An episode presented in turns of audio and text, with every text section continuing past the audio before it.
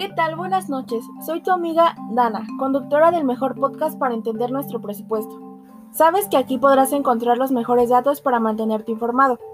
Esta noche nos acompaña Ana Angélica Flores Olver, estudiante del módulo 11 de la licenciatura en Contaduría y Finanzas Públicas, de la Universidad Abierta y a Distancia de México, quien nos disipará un par de dudas que ha hecho nuestro auditorio sobre las adecuaciones presupuestarias.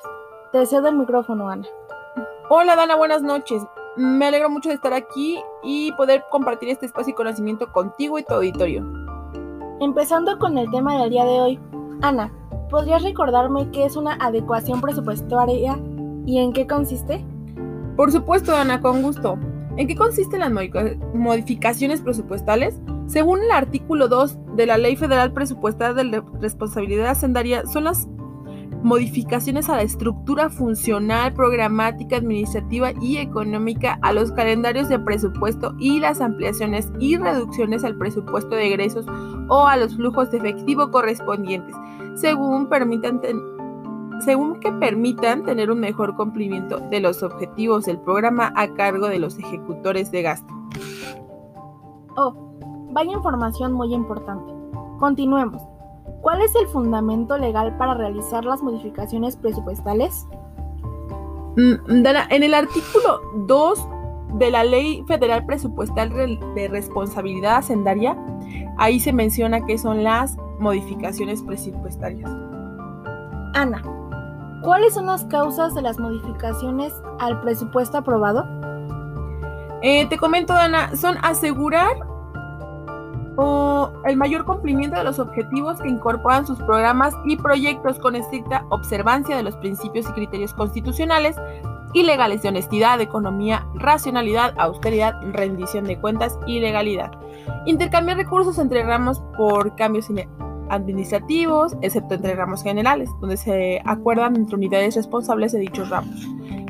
Eh, podríamos considerar también modificar el supuesto su presupuesto para incrementar el gasto en funciones de gobierno, seguridad, justicia, relaciones internacionales, por poner algún ejemplo, reducir el gasto en desarrollo social como educación, salud o vivienda, o cambiar los gastos de, las, de los programas con reglas de operación.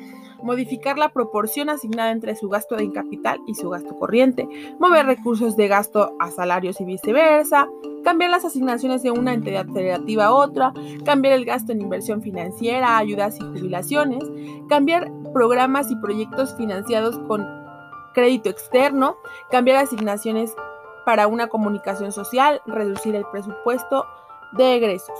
Se regulan eh, en, tres, en tres divisiones, Dana.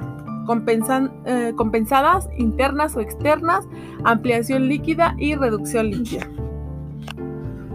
Es muy enriquecedor todo esto que nos comentas. Por favor, amable auditorio, tomen nota de todo esto. Recuerden que pueden repetir esta entrevista por cualquier duda. Una última pregunta, Ana. ¿Qué documentos se deben tener como soporte para una adecuación presupuestaria? Dana, te comento, tenemos que presentar una solicitud de adecuación programática presupuestal, un oficio de solicitud y una recalendarización. Ana, muchas gracias por tus respuestas. Agradecemos mucho tu compañía en este espacio. No hay de qué, Dana. Muchísimas gracias a ustedes. Fue un gusto. Amable audiencia, esto fue todo por hoy. Acompáñenos en el próximo episodio de este, su mejor podcast. Hasta luego.